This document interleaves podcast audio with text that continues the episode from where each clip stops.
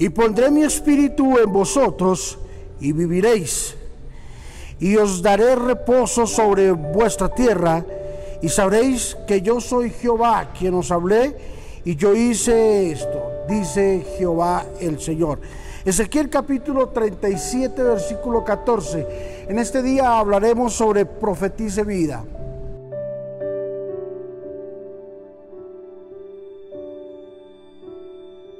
El Señor condujo al profeta a un campo a mostrarle algo no muy particular, algo que era un poco espantoso para el ojo humano.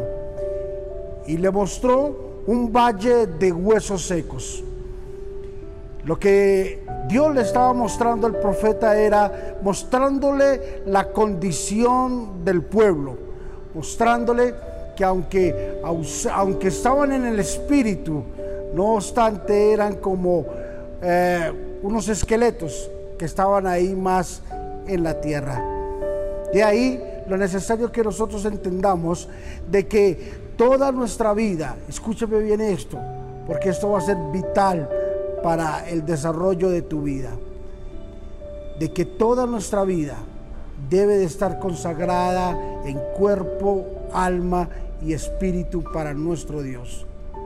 Que no podemos solamente colocar una parte de nuestra vida y consagrarla para Dios, sino que Dios hoy a través de este devocional nos está pidiendo que todo esté consagrado a Él consagrado nuestro cuerpo, nuestra alma, nuestro espíritu, consagrada nuestra familia, consagrado nuestros hijos y que todo lo que nosotros hagamos tenga el sello de la consagración para la gloria de nuestro buen Dios.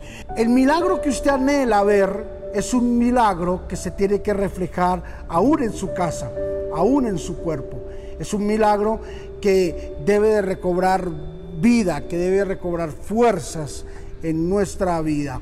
Así es de que hoy vamos a orar y vamos a pedirle al Señor para que nosotros tengamos la capacidad de profetizar vida sobre nuestra casa, vida sobre nuestra familia, vida en todo lo que hacemos. Padre, te bendecimos en este día y te damos gracias en el nombre de Jesús por tu presencia, gracias por estar con nosotros en este día maravilloso. Hoy coloco delante de tu presencia a cada una de las personas que nos están escuchando, que participan de este devocional.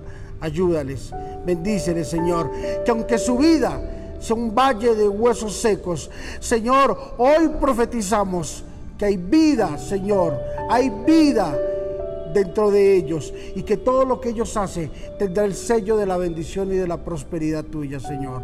Gracias, Señor Jesús, por darnos esta bendición tan grande, tan poderosa y tan maravillosa, Señor, de podernos hoy dirigir a ti, Señor, y entender las cosas que tú tienes para nosotros. En el nombre de Jesús, amén y amén. Dios nos está diciendo, profetiza, profetiza sobre tu vida que aunque la higuera no florezca, que aunque en las vidas no haya fruto, con todo nos alegraremos en el Señor. Bendiciones.